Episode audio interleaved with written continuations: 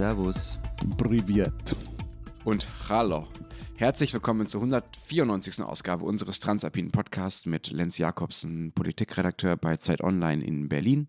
Matthias Daum, Leiter der Schweizer Ausgabe der Zeit in Zürich. Und Florian Kasser, Leiter der Österreichseiten der Zeit in Wien.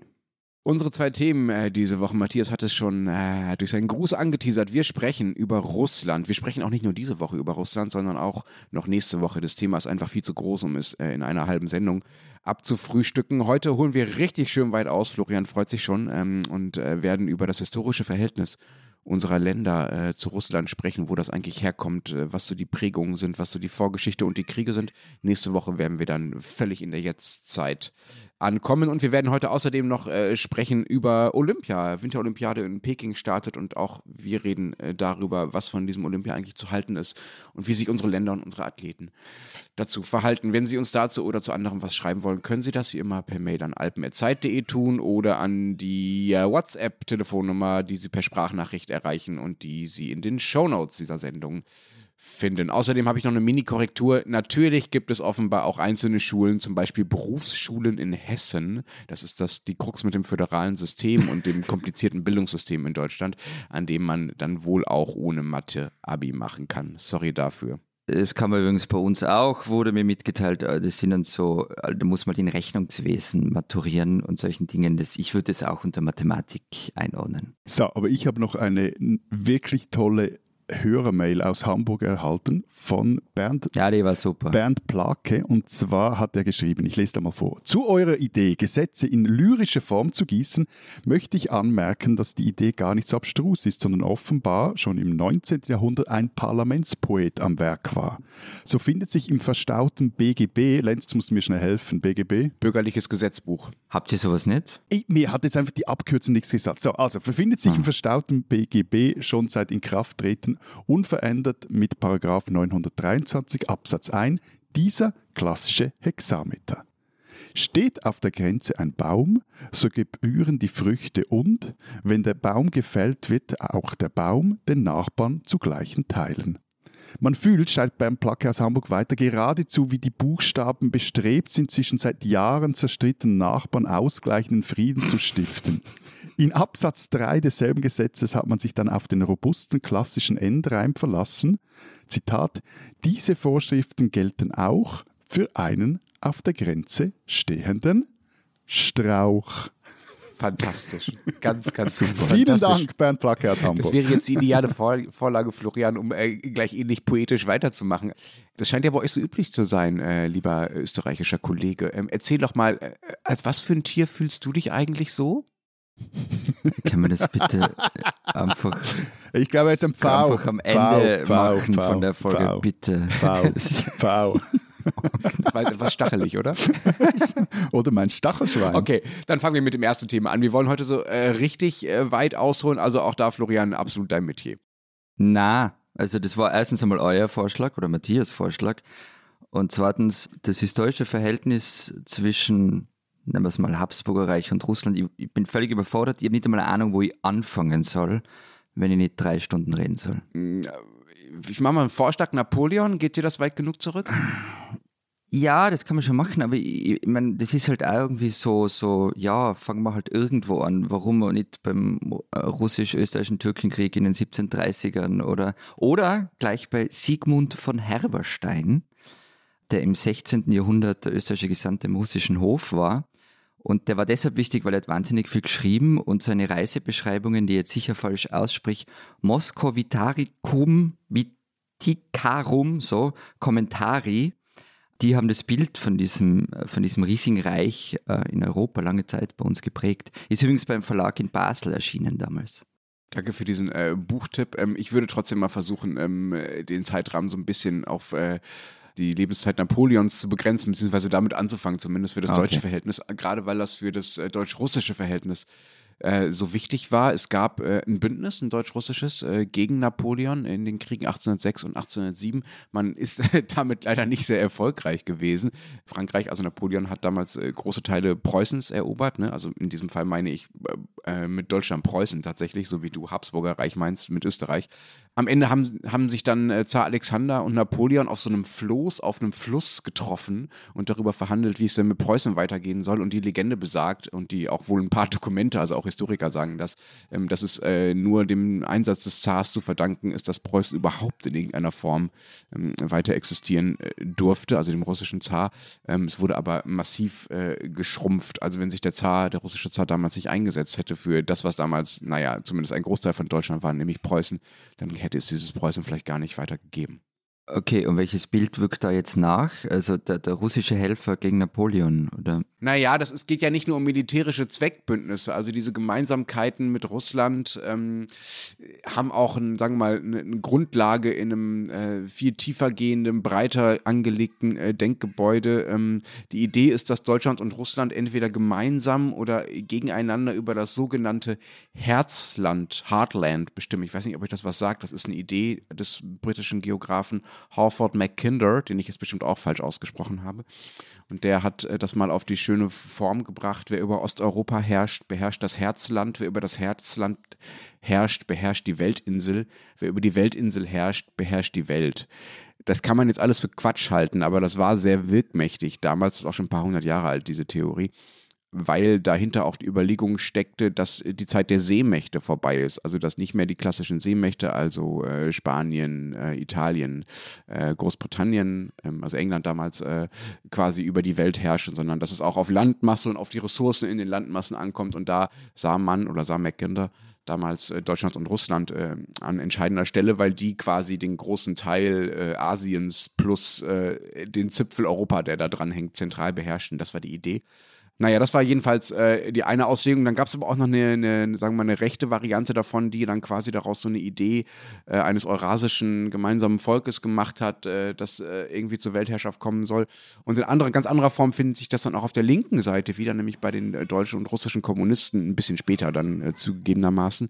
Die waren dann der Meinung, dass die kommunistische Weltrevolution nur gelingen könne, wenn Russland und Deutschland wirklich gleichzeitig gemeinsame Sachen machen. Und so hat sich dann quasi auf beiden Seiten über Jahrhunderte äh, Russland als äh, ständiger und irgendwie zentraler Bezugspunkt für Deutschlands Rolle in der Welt etabliert. Aber, äh, aber, Bezugspunkt heißt dann auch, dass man seinen Bezugspunkt auch gerne mal versucht zu erobern, also so mit einem Russlandfeldzug oder sich auch ihm dann den Rücken, äh, ihm dann den Rücken zudreht, wie die Westbindung der BRD nach, nach dem Zweiten Weltkrieg. Ja, es war nicht immer alles harmonisch, das kann man wohl so sagen. Ich habe das ja schon anklingen lassen. Dass auch, also harmonisch ist nicht harmonisch ist der ein treffender Begriff. Genau, Bezugspunkt ja. kann auch heißen, dass man sich äh, ab und zu zumindest in einer, in einer heftigen Rivalität wähnt. Also das will ich gar nicht in Abrede stellen. Ähm, ich will auch gar nicht sagen, dass äh, diese, diese Westbindungsbestrebungen, äh, die ja dann vor allem nach dem Zweiten Weltkrieg unter Adenauer äh, massiv waren, zumindest in Westdeutschland, ne? wir reden hier über Westdeutschland jetzt in dem Moment, dass die keinen Effekt hatten, aber ähm, es gab eben auch immer, immer Gegentendenzen auf äh, der Linken bis in die SPD hinein, wo man sich ideologisch einfach lange der Sowjetunion näher fühlte, einfach weil man ja sich selber als sozialistisch auch verstand, äh, als den Amerikanern, äh, die man äh, teilweise als äh, schlimme Imperialisten ähm, wahrnahm, was man der Sowjetunion natürlich nie unterstellt hätte damals. Und auf der Rechten wiederum, wo diese völkische Verbundenheit mit dem Osten und der Bezug zu dem Osten verlorenen Gebieten auch einfach immer stärker war. Und mir ist klar, dass das jetzt hier ungenau wirkt, wird, weil die im Osten verlorenen Gebiete sind ja nicht gleich Russland. Da gab es ja und gibt es ja bis heute auch noch andere Länder, die dazwischen liegen und die auch äh, ein Recht auf, Polen, auf Existenz haben. Ja, zum Beispiel. Aber Kleines Moment, aber auch das hat ja, auch da ist Russland auf eine gewisse Weise Bezugspunkt, weil da sich ja Russland-Feldzüge abgespielt haben in diesen Gebieten. Ne? Also um diese Gebiete wurde gekämpft, es wurde verhandelt, die wurden äh, den verschiedenen Reichen zugeschlagen in verschiedenen Phasen verschiedener Kriege.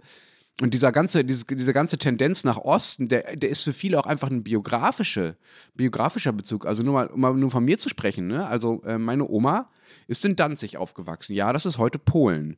Ähm, aber ähm, die, der ist, die ist dort vor den sowjetischen Truppen geflohen. Und das war damals, äh, war, Danzig war damals deutsches Gebiet. Jetzt ist es halt nicht mehr deutsches Gebiet. Ähm, und äh, das ist, das, da, darin also so geht es vielen, vielen, vielen Deutschen, dass sie irgendwie familiäre Verbundenheiten in Gebiete haben, ähm, die heute zumindest als östlich von Deutschland äh, gelten und nicht mehr zu Deutschland gehören und ähm, wo unter anderem, das gilt für Polen nicht, aber das gilt ja für die Ukraine leider und für Belarus und so weiter, ähm, wo unter anderem äh, darum gerungen wird, ob das unter sogenannten russischen Einfluss fällt, also ob die da irgendwas zu sagen haben oder nicht. Und äh, sagen wir mal, diese kulturelle äh, Nähe oder Verbundenheit oder diese Wurzeln, die prägen äh, die Beziehungen Deutschlands zu Russland schon immer noch. Und wenn Sie es jetzt hier im Hintergrund hupen hören, ähm, das ist meine Tochter, die, nachdem wir zwei Wochen in Quarantäne waren, äh, nun eigentlich wieder in die Kita durfte. Die Kita hat aber geschlossen wegen zu vieler Corona-Fälle, worüber wir übrigens diese Woche in der Sendung nicht reden. Aber so viel zum Hupen. So, aber, aber eigentlich hätte jetzt deine. Er hat was vergessen. Ja, genau. Und, und, und, und vor allem, eigentlich hätte deine Tochter jetzt nicht hupen, sondern die Blechtrommel schlagen müssen, wenn sie schon aus Danzig stammt. Aber, apropos, Du hast wieder mal die DDR vergessen. Ja. Vorher so, äh, Ja. Wir reden jetzt von Westdeutschland. Mm, ich, So. Was heißt vergessen? Ich wollte heute euch auch mal wieder zum Wort kommen lassen und nicht so völlig Gut, vor mich also hin bitte- monologisieren. Bitte weiter. Also ja, ist natürlich äh, völlig offensichtlich und kein Zufall, dass äh, Deutsche sich bis heute, äh, Ostdeutsche, Entschuldigung, sich bis heute eine engeren Beziehung äh, zu Russland wünschen als Westdeutsche beispielsweise, dass sie Sanktionen gegen Russland äh, kritischer sehen und äh, Putin auch weniger bedrohlich finden, Russland generell als weniger bedrohlich empfinden. Das ist ja völlig nachvollziehbar, weil sie dem Land ja auch tatsächlich näher stehen, weil die DDR ja Teil des Warschauer Paktes war und tatsächlich unter massiven sowjetischem Einfluss stand. Viele äh, dort studiert haben in Moskau, ja. Äh, Russisch die Sprache war, die man als Fremdsprache in der Schule gelernt hat und so weiter. Also natürlich gibt es in, in Ostdeutschland, also in der ehemaligen DDR, eine äh, viel weniger weit zurückreichende, da muss man nicht bis Napoleon gehen und auch nicht bis äh, in, in irgendwelche Weltkriege oder in Kriege davor, sondern da reichen ein paar Jahre ähm, Nähe zu Russland, die bis heute massive Folgen hat. Alles andere wäre völlig unnatürlich, ja, wäre völlig merkwürdig. Ähm, mit sowas bricht man ja auch nicht von einem Tag auf den anderen, auch nicht von einem Jahr ähm, auf das andere. So, jetzt habe ich aber äh, sehr, sehr viel zu Deutschland erzählt und ihr habt noch gar nichts äh, zu euch erzählt. Ähm, Florian, äh, wenn du schon so weit zurückgehen willst, wo möchtest du denn anfangen, wenn dir, wenn dir Napoleon zu piefig ist? Möchtest du nochmal von diesem äh, Gesandten erzählen oder? Na, mir ist es, mir ist es nicht so piefig oder so. Ähm, also ich finde, wenn, wenn man sich so die, die Geschichte anschaut der vergangenen äh, Jahrhunderte, dann ist so das 18. Jahrhundert, glaube ich, bei den Beziehungen zwischen den Habsburgern und den Zaren das Interessanteste. Oder eines der prägendsten. Warum? Wegen Maria Theresia? Genau.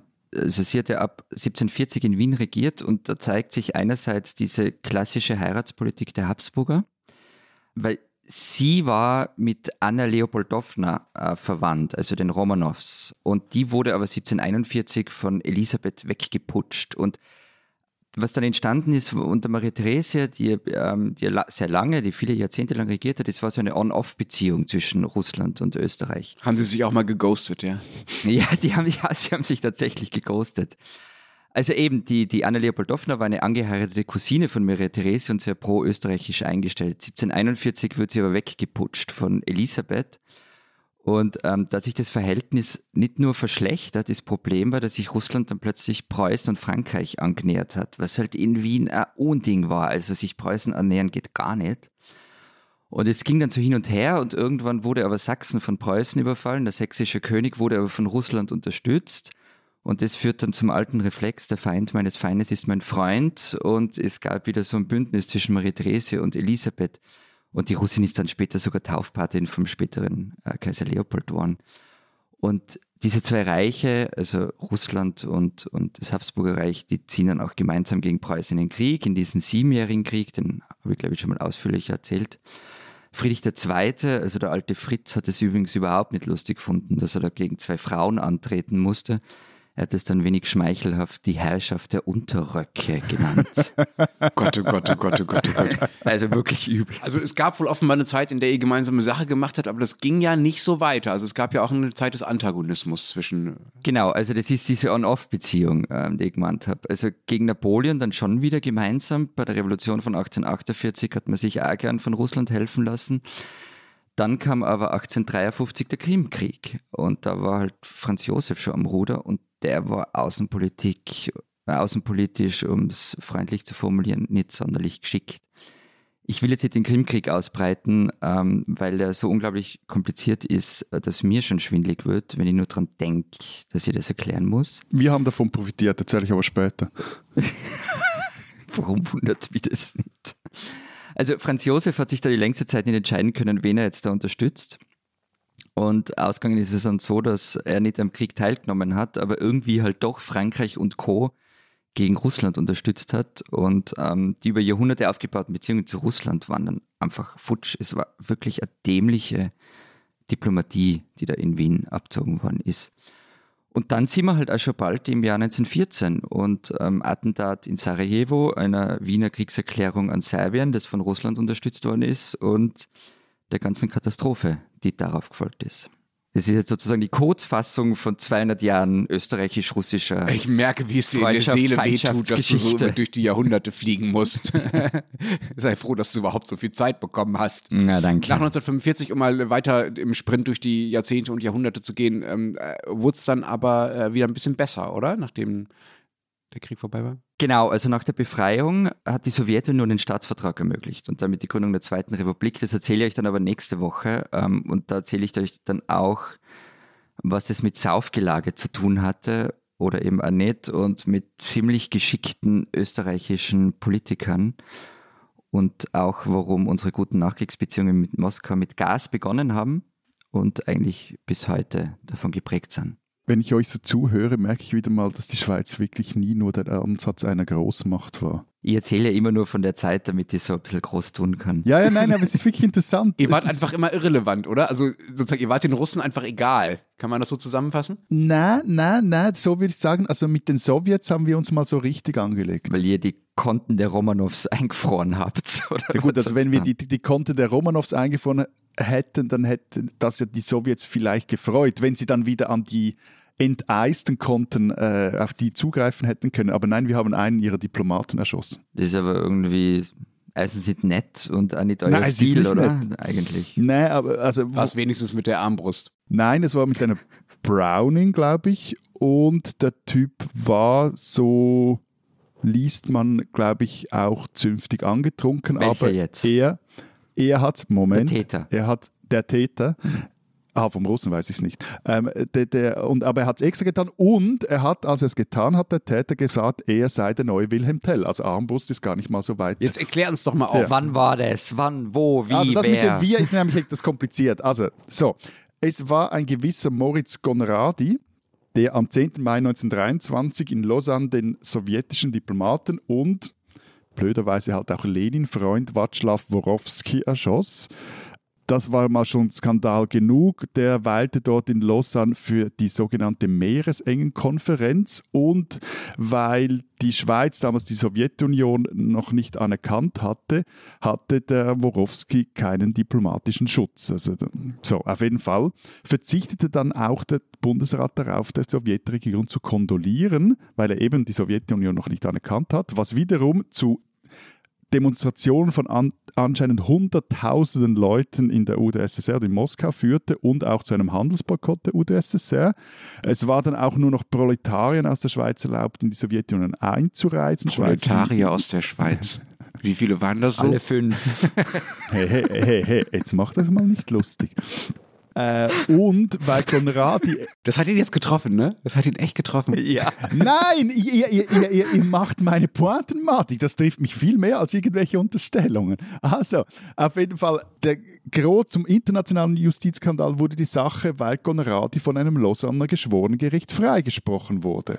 Und daraufhin sandte dann die Sowjetunion keine Diplomaten mehr an internationale Konferenzen nach Genf, was wiederum für die Stadt, die damals schon als, äh, also das internationale Genf war damals schon recht bekannt und wichtig, äh, unangenehme Folgen hatten, weil teils diese Meetings dann abgezügelt wurden. Und warum hat dieser Typ diesen anderen Typen, also diesen Russen, äh, erschossen? Also gibt es irgendeinen Grund oder hat, ist das einfach so passiert? Jetzt wird die Geschichte eben wirklich gut in all ihrer Tragik. Konradi war ein Russland-Schweizer, der in einer schweizerischen Schokoladefabrikanten, kein Scherz, Familie, eine Schweizer Schokoladefabrikantenfamilie in St. Petersburg aufwuchs und während des äh, Ersten Weltkriegs in der russischen Armee diente, der russischen Armee des Zaren und dann während des russischen Bürgerkriegs bei den Weißen Garden, also den Gegnern der schließlich siegreichen Bolschewiken kämpfte. Und diese, also die Bolschewiken, haben Teil seiner wohlhabenden Familie verstaatlicht, haben sie ins Elend gestürzt, ähm, haben auch, glaube ich, Tante, Onkel, so bin ich mir nicht ganz sicher, umgebracht und Conradi will dann nichts Geringeres als die Welt vom Kommunismus befreien. Und eben, er sieht sich dann auch als neuer Wilhelm Tell, als er da in, in Lausanne in dieses, glaube ich, ein Restaurant oder in einen, einen Hotelspeisesaal irgendwie eingetreten ist und diesen äh, Diplomaten erschossen hat. Und der Prozess, wo er dann freigesprochen wird, der will dann auch zu einem völlig politischen Prozess. Das sagen da prominente Russen aus, Exilrussen, die in der Schweiz wohnen. Antikommunisten sagen aus, der Bundesrat oder ein Bundesrat gibt dem Richter den Auftrag, er soll die Zwischenrufe zulassen und nicht unterbinden. Und eben, wie gesagt, das Urteil führt dann zu reichlich Verwerfung. Aber jetzt warte mal nur kurz zu dem von vorher. Handelsboykott und, und keine Meetings mehr in der Schweiz. Genf war doch Sitz vom Völkerbund. Und das heißt, wegen sowas wie einem Mord sagen die Sowjets, okay, wir gehen zu keine Veranstaltungen des Völkerbunds in Genf mehr. Ich meine, kein Wunder, dass der gescheitert ist, oder? Na gut, wegen sowas wie ein Mord, in den ihr ver verbandelt war, ist, ist ein Weltkrieg ausgebrochen. Also ich finde das jetzt nicht ähm, völlig abwägt, weil man da sagt, hey, wenn ihr unseren Diplomaten keinen Schutz bieten könnt, dann kommen wir nicht mehr in euer Land. Aber man muss sagen, die Sowjetunion wurde ja wurde erst 34 Völkerbundmitglied und glaube 39 schon wieder ausgeschlossen nach dem Finnlandfeldzug. Und mit der Schweiz äh, versöhnte sich das Land übrigens erst 1946, also nach dem Zweiten Weltkrieg. Okay, für Feindschaften, die man pflegt, habe ich natürlich Verständnis. Aber ihr hattet wahrscheinlich 1923 das erste Mal mit Sowjetunion bzw. Mit, davor mit Russland zu tun. Nein, ich, ich, eben, ich habe die Schweiz ja vorhin klein geschumpfen und so, aber so. Das warst du selber. Stimmt.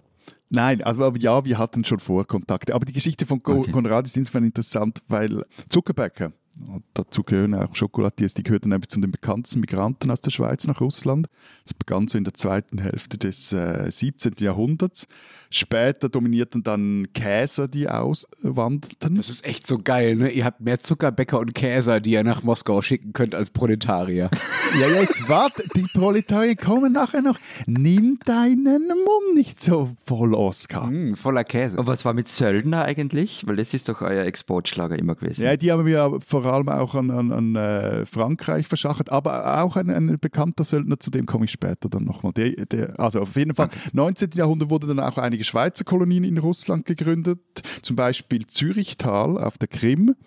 Die, das waren meist verarmte Weber und Spinner, die dann dort sich auf dieser Halbinsel als Bauern versuchen mussten. Das war anfangs ein unglaublich hartes Los. Also schon die Reise dorthin war, glaube ich, teilweise grauenhaft. Viele auch gestorben, vor allem auch Kinder. Verbesserte sich dann aber, und jetzt kommen wir auf den Krimkrieg, wo ich vorher gesagt habe, dass wir von dem profitiert haben.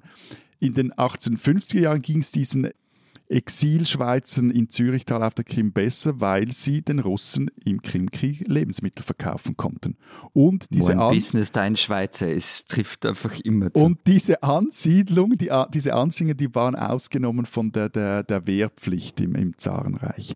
Es gab dann auch Einzelpersonen, die im zaristischen Russland Karriere machen, zum Beispiel Jetzt, apropos Söldner, der Genfer François Lefort, 17. Jahrhundert war er der erste russische Admiral und wenn ich es richtig im Kopf habe, ist auch ein ganzes Quartier in Moskau immer noch nach ihm benannt. Oder Frédéric César de la Harpe, der war Erzieher von Zar Alexander I.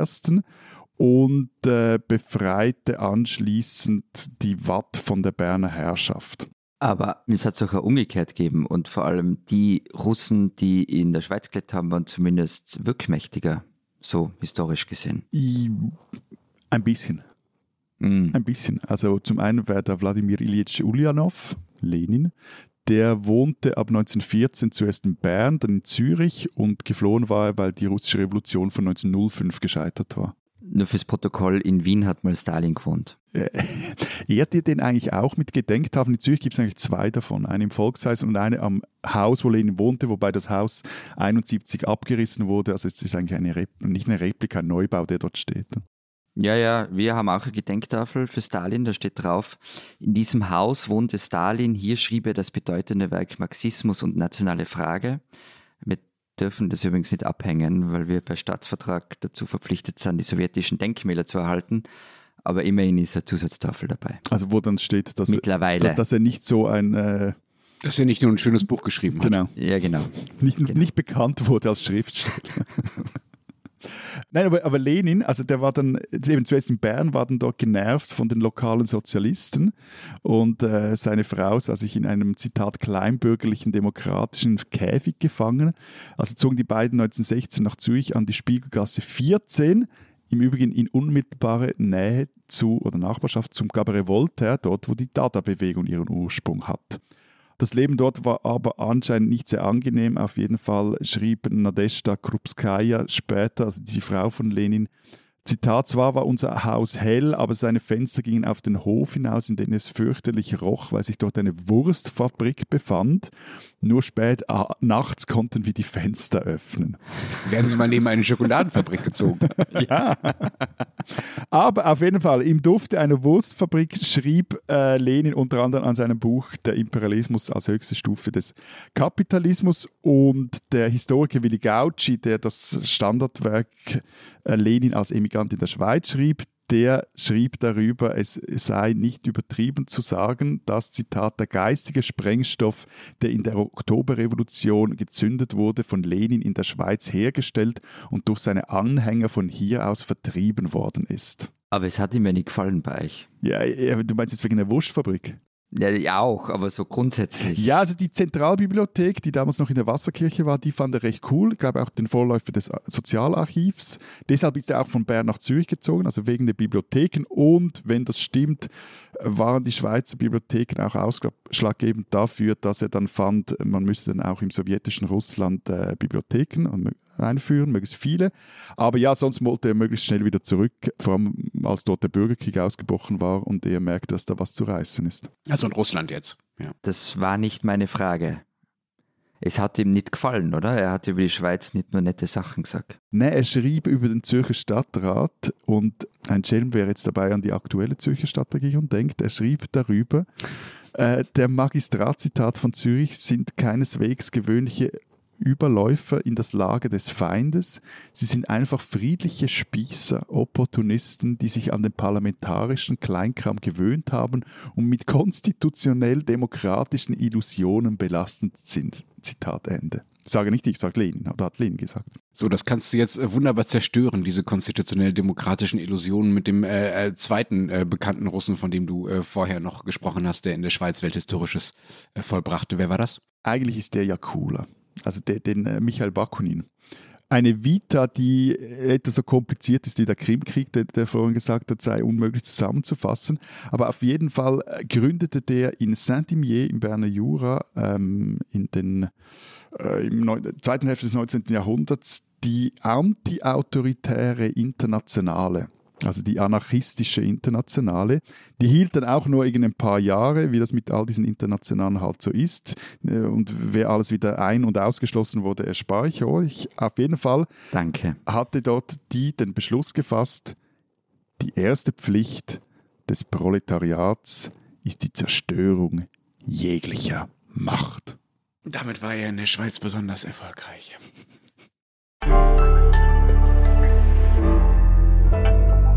Diesen Schweizer sollten Sie kennen. Colibri, ich hoffe, ich spreche ihn jetzt richtig aus, war ein Affe im Basler Zolli. Vor gut einem Jahr wurde der Schimpanse eingeschläfert, nachdem er von seinen Artgenossen verstoßen wurde und an gesundheitlichen Problemen litt. Unter anderem hat er Ohnmachtsanfälle.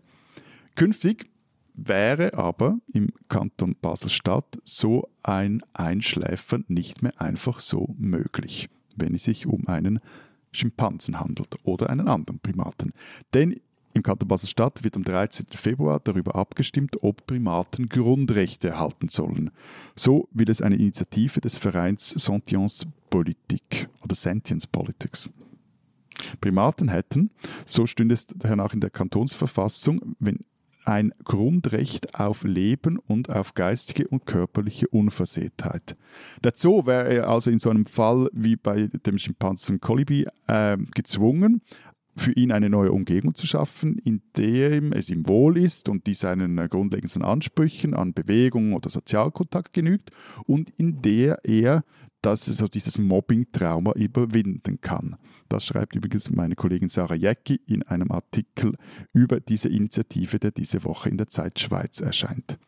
Weil die Primaten dann aber ihre Grundrechte ja nicht selber verteidigen könnten, müsste der Kanton Personen damit beauftragen, eine Art Ombudsstelle für Affen zu schaffen oder, oder er müsste Tieranwälte anstellen und diese säßen dann mit am Tisch, wenn der Basler Zolli dann entscheiden würde, ob jetzt so ein Affe, der Probleme in der Gruppe hat, getötet werden soll oder nicht.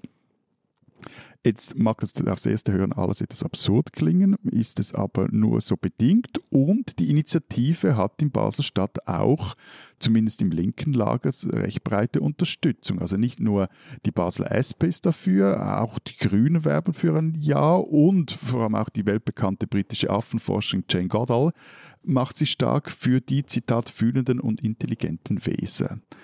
Tierrechtler liebäugeln mit einem großen und spektakulären Wurf. Wenn die Initiative nämlich angenommen werde, könnte das, so hoffen sie, Signalcharakter haben, weit über Basel hinaus. So oder so, Colibri, ein toter Affe, ein toter Schweizer Affe, den man kennen muss.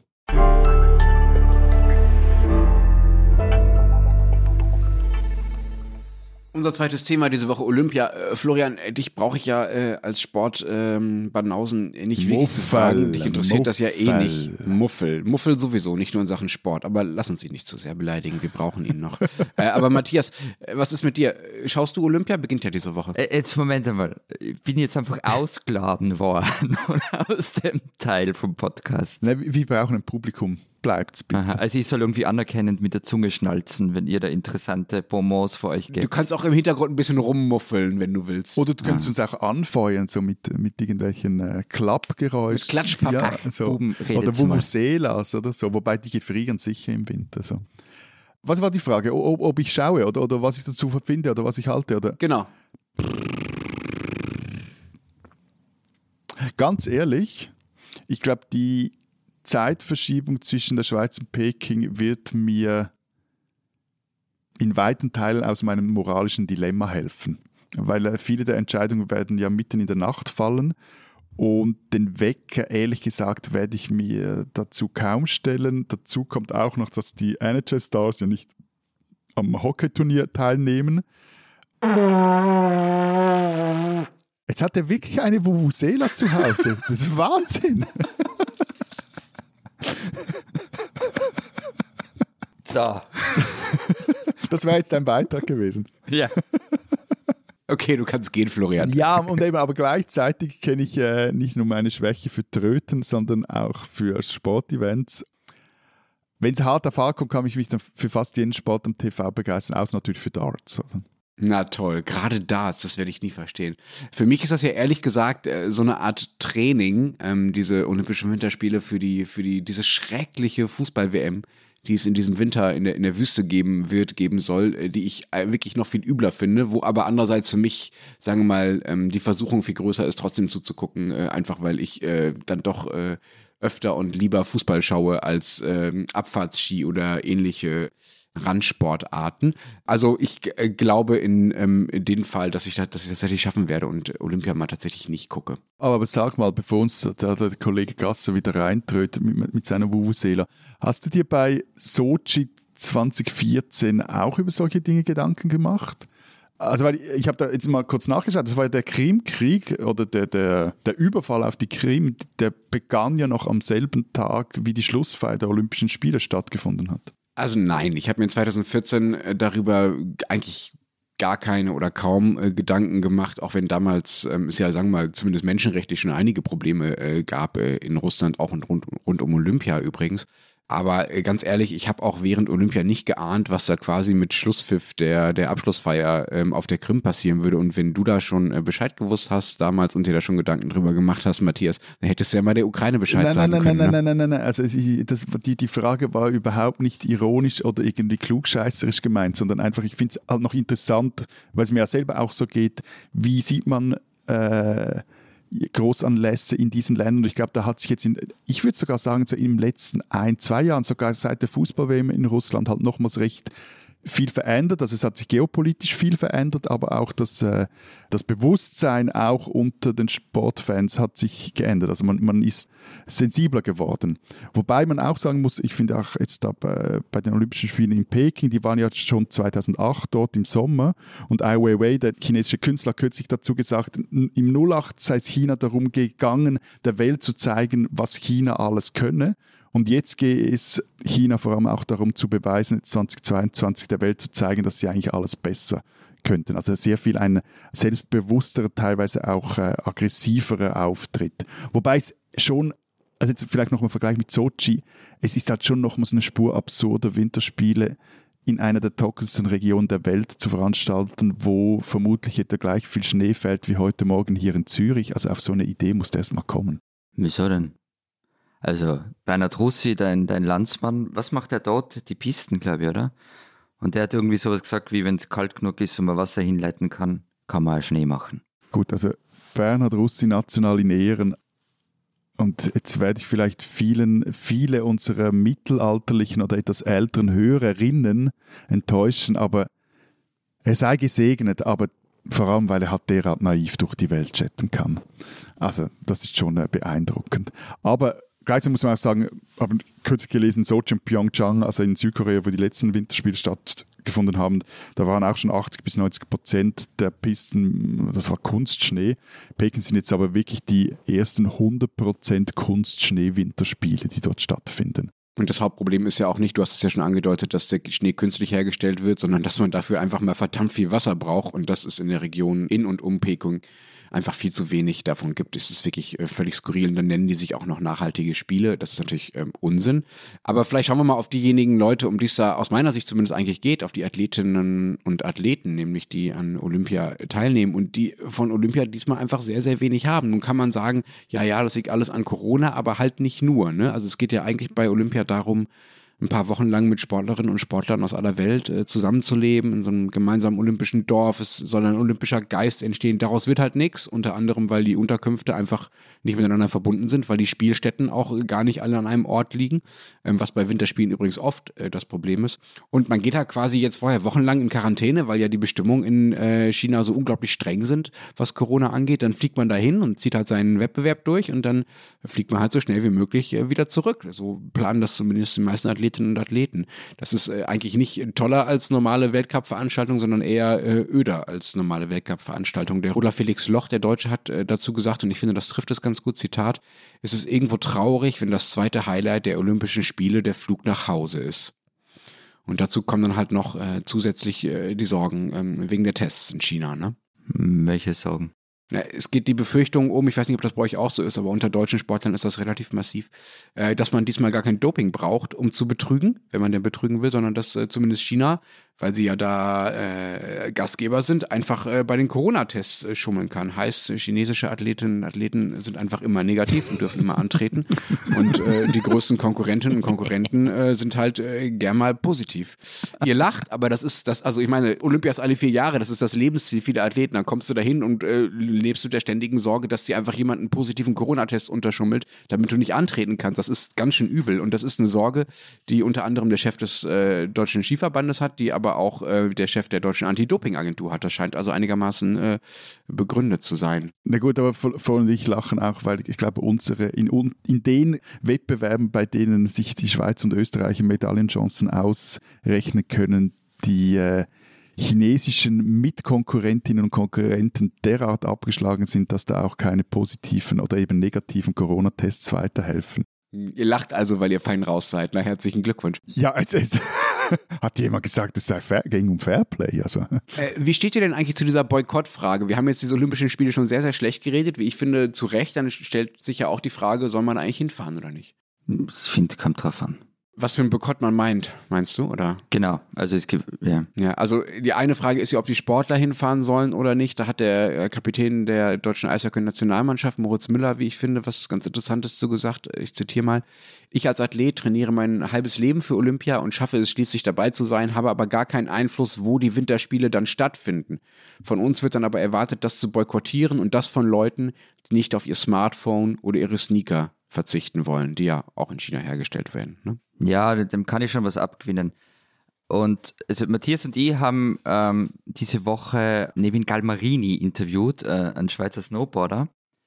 Der hat sich im Vorfeld sehr kritisch über China und die Olympischen Spiele geäußert. Und ähm, wir haben dann mit ihm darüber geredet. Und er hat dann halt gesagt, naja, wie viel er dem Sport untergeordnet hat, worauf er in seinem ganzen Leben verzichtet hat. Er ist jetzt Mitte 30 was er es getan hat, um da zu sein, wo er ist. Und von diesen Leuten verlangt man dann, dass sie auf Olympische Spiele, also auf einfach das Highlight ihrer Karriere verzichten sollen. Das finde ich, und ihr wisst, was wieder grundsätzlich, wie meine Interessenslage ist, aber das finde ich wirklich zu viel verlangt. Und ich finde es auch genauso ein bisschen verlogen, wenn man als jemand, der sonst sportbegeistert ist, dann jetzt aus Protest nicht zuschaut. Weil wen tust denn weh? Wenn der Lenz aus Berlin nicht zuschaut, ist es China wurscht. Dem deutschen Athleten ist es aber vielleicht nicht wurscht, ob du zuschaust oder nicht. Na gut, dem ist es auch wurscht, der soll sich auf seine Leistung konzentrieren. Aber ich finde das Beispiel. Ja, aber der ist ja davon abhängig, dass viele Leute zuschauen. Ja, aber ich, aber, na, ich finde, also ich, ich finde so einen, einen ganz individuellen Boykott, der vermutlich gleich viel bringt, wie es der Umwelt bringt, ob ich jetzt noch Plastiksäcklein in der Migros und im Coop nehme oder nicht, ähm, finde ich eigentlich ganz okay. Also ich finde, das ist auch eine, eine, individuelle Entscheidung und das muss man auch mit sich selber ausmachen. Ich finde auch ehrlich gesagt das Beispiel von eurem Hockey-Captain so mäßig. Also ich finde, es ist schon ein Unterschied, ob man also Olympische Spiele, das sind nicht einfach Handelsbeziehungen, wie es äh, der Austausch von Smartphones oder Sneakers ist, sondern Olympische Spiele sind durch und durch politische Veranstaltungen. Und in dem Fall jetzt bei China ist es durch und durch eine, eine eine Propagandaveranstaltung eines. Aber da kann doch der Eishockeyspieler aber nichts nicht für die Sportler, nicht für die Sportlerinnen. Durch und durch, warte, nein, nein, warte, nee, Entschuldigung, er hat den Vergleich gebracht, dass er sich davon wegen, dass das Leute erwarten würde, dass er das boykottieren soll und die Leute dann nicht auf Smartphone oder Sneak verzichten wollen. Also etwas, eine Handelsbeziehung ist wirklich etwas anderes als so ein Anlass ja, Moment. eines immer autoritärer werdenden Regimes, das in gewissen Teilen seines Landes wie Xinjiang oder in Tibet Minderheiten brutalstens unterdrückt, in Lager einsperrt, umerziehen will, etc. Also ja, doch, aber Entschuldigung, doch. aber da muss ich den Eishockeyspieler noch einmal in Schutz nehmen, ja? Also der Vergleich ist auch deshalb sehr gut, ähm, finde ich, äh, weil er ja damit sagt, es ist für ihn das Opfer viel größer, auf diese Olympischen Spiele zu verzichten, auf deren Austragungsort er keinen Einfluss hat und auf die politische Gestaltung er auch keinen Einfluss hat, als es für unser einen wäre, für die Konsumenten wäre, sich Sneaker zu kaufen, die halt verdammt nochmal nicht in, in, in den Gebieten hergestellt werden, wo Leute zur Zwangsarbeit gezwungen werden. Das ist doch für uns kein großer Schritt. Für ihn wäre das Opfer viel größer und er hat keinen Einfluss. Also ähm, ich verstehe deinen Punkt, aber ich würde ihn da ganz gerne in Schutz nehmen. Aber die Frage ist natürlich, warum findet das überhaupt dort statt? Ne? Ja gut, eben das haben sich halt die westlichen Sportnationen und Wintersportnationen sind immer noch äh, sehr stark westlich, wenn man jetzt Russland da auch dazu zählt, ähm, haben sich die Misere halt ja selber eingebrockt. Also niemand wollte diese Spiele. Und am Schluss blieben dann noch Almaty, Kasachstan, auch ein gutes Pflaster, und halt Peking übrig. Ja, das waren halt diese Ausschreibungskriterien und Bedingungen vom IOC zu den Zeiten, als die vergeben worden sind. Also was die verlangt haben, das war einfach für, für demokratische Staaten fast nimmer zu machen. Wobei das IOC ja selber weiß, dass das nicht optimal ist, um es freundlich zu formulieren. Und es gibt ja auch diese Agenda 2020, also kleinere Spiele, nachhaltigere Spiele. Wie viele davon zu halten ist, werden wir erst in ein paar Jahren sehen. Aber es gibt eben, es gibt Versuche, das zu ändern und die nächsten Spiele finden ja auch in, in Frankreich und in Italien statt. Also es ist nicht so, dass Spiele nur noch in autoritär regierten Ländern stattfinden können. Hm. Das sind wahrscheinlich die letzten Spiele dieser Art, zumindest wenn es gut läuft. Also da hast du aber sehr, sehr, sehr viel Vertrauen ins IOC. Na, aber äh, also es sind ja auch für die, für die Bewerbung für 2030, ich glaube Spanien ist dabei, Kanada ist dabei. Also es könnte schon einmal jetzt nachhaltiger sein, dass es gut geht. Mal schauen. Wie steht es denn mit einem politischen Boykott, wenn wir jetzt ähm, die Athleten schon einmal durchgesprochen haben? Ähm, fahren eure Staatschefs, Regierungschefs, wie auch immer, dahin und äh, ehren damit äh, die Gastgeber noch mehr? Es gibt ja äh, einen auch äh, offiziell erklärten Boykott von äh, den USA, von Australien, Großbritannien, noch ein paar anderen Ländern, Kanada ist, glaube ich, auch dabei. Die haben ja auch offiziell erklärt, niemanden hinschicken zu wollen. Wir schicken auch keine Diplomaten, aber offiziell wegen der Corona-Regeln. Äh, also nein, wir beteiligen uns nicht am Boykott und das ist ehrlicherweise ein bisschen peinlich der tibetische Filmemacher Don Dupwang Chen, den ich sicher falsch ausgesprochen habe, hat in einem Interview mit der Tageszeitung Die Presse dazu gesagt, Zitat, Es ist traurig, sich China so zu unterwerfen. Wenn wir weiter so handeln, werden wir global große Probleme bekommen. Dass Sport nicht mit Politik zu mischen sei, äh, war die Position des IOC. Diese Aussage haben die Chinesen benutzt, um Menschen wie mich mundtot zu machen. Ich kam ins Gefängnis, weil ich dagegen verstoßen hatte. Ja, also, bei uns ist es ähnlich. Also Corona hat äh, auch dem Schweizer Bundesrat aus der Patsche geholfen. Ja, er könne halt sonst kaum Termine nehmen eben und die ganze Testerei, also von dem her, das, das lohne sich eigentlich nicht und sei zu kompliziert, da werde deshalb niemand nach Peking entsenden. Was habt aber nun dazu führt, dass so in einem äh, Worst-Case-Szenario bei der Eröffnungsfeier jetzt diesen Freitag halt die, die zwei äh, globalen Obertypen auf der Tribüne zusammen feiern, nämlich Xi Jinping und, und äh, Wladimir Putin. Also, ob man das dann will. Mhm. Ja, Deutschland ist auch nicht dabei, ne? aber ähm, die, die, haben sich da das ähm, sehr beliebten Kniffs bedient, sich hinter der EU zu verstecken, also mit der Argumentation, wenn, dann gibt es einen europäischen Boykott, den haben aber nicht alle mitgetragen wollen, unter anderem äh, Emmanuel Macron aus Frankreich nicht, ähm, der ja nicht ganz unwichtig ist und der quasi da nicht in den USA hinterherlaufen wollte.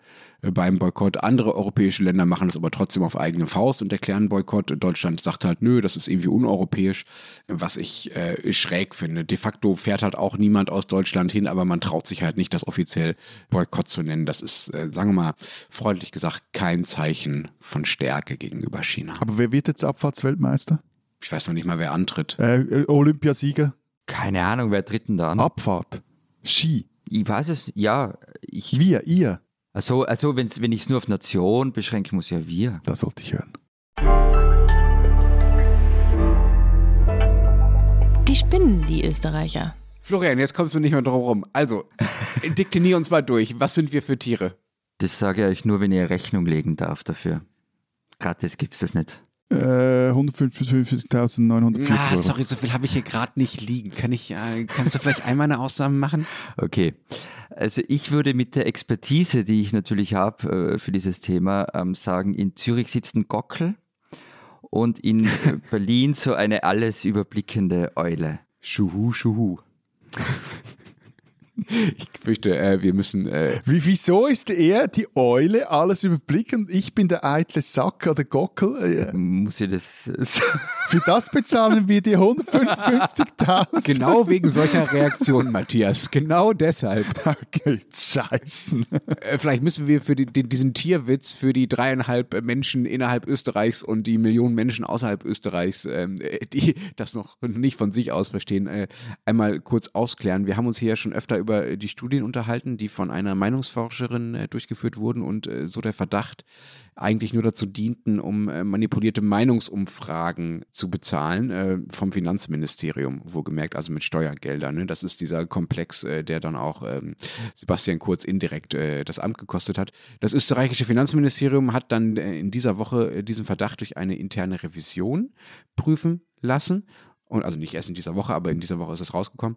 Dabei ist dann eine Studie besonders negativ aufgefallen, nämlich eine Untersuchung, ähm, Zitat, Wirtschafts- und Budgetpolitik aus äh, dem Jahr 2017. Eigentlich hätte sie 34.680 Euro kosten sollen.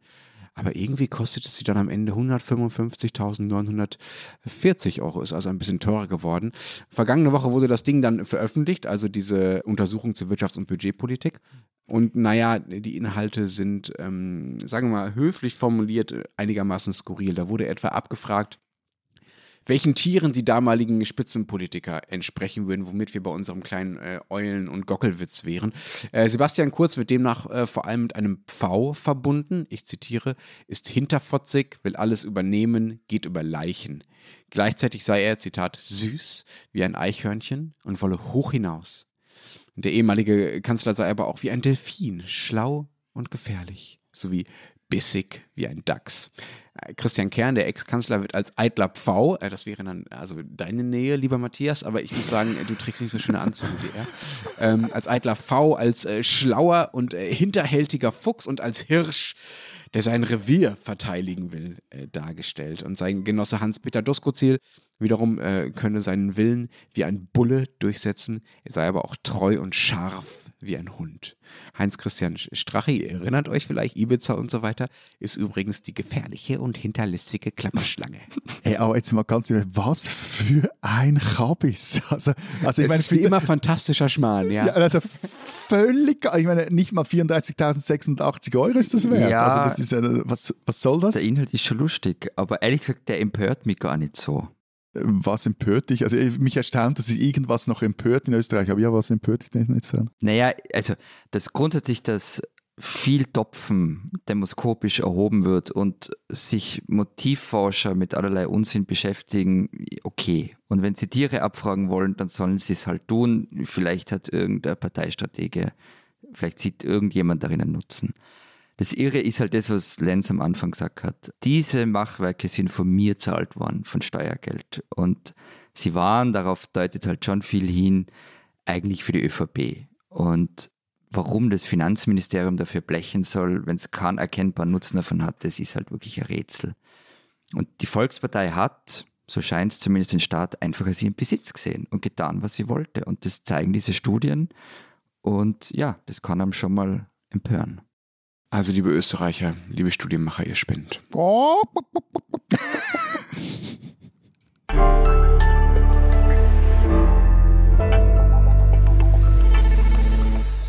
Das war's diese Woche. Wir hören uns äh, dann nächste Woche wieder. Wenn Sie bis dahin schon mal wissen wollen, was in Österreich und der Schweiz so passiert, Zeit Schweiz, Zeit Österreich lesen. Mit welchen tollen Artikeln, liebe Freunde? Nach diesem äh, Auto eigentlich, äh, es ist eigentlich, wir machen eigentlich eine Animal Farm Woche. Also eben, wir, wir legen unsere Tiere offen, wir sprechen über Affen, also re- schreiben über Affen. Wobei der Rest hat dann nicht viel mehr mit Tieren zu tun. Eben das erwähnte Alpenporträt, das Interview, das vorhin ich geführt haben mit Nevin Galmarini, diesem Alpin-Snowboarder. Und wir haben noch ein kleines Stück dazu, auch eine recht gaga Geschichte. Philip Morris, der Tabak-Zigarettenkonzern, hat eine Firma gekauft, die Lungeninhalatoren, medizinische Lungeninhalatoren herstellt, unter anderem auch Medikamente für COPD. Das ist eine chronische Lungenkrankheit und diese Firma sitzt unter anderem in Muttenz bei Basel. Und bei uns hat Christina Pausackel eine Handreichung geschrieben äh, für den ganzen Komplex um die ÖVP und äh, den Untersuchungsausschuss, der jetzt starten wird. Worum wird es da gehen? Was wird erwartet? Sie hat nachgefragt und wird es äh, beschreiben. Und dann haben wir auf unseren Seiten noch ein Foto von Charlie Chaplin. Was es damit auf sich hat, kann man auf den Österreich-Seiten nachlesen. Und wenn Sie wissen wollen, was in Deutschland so los ist, den Rest der gedruckten Zeit lesen oder natürlich Zeit online. Wir hören uns nächste Woche wieder. Adieu! Das wieder. Ne?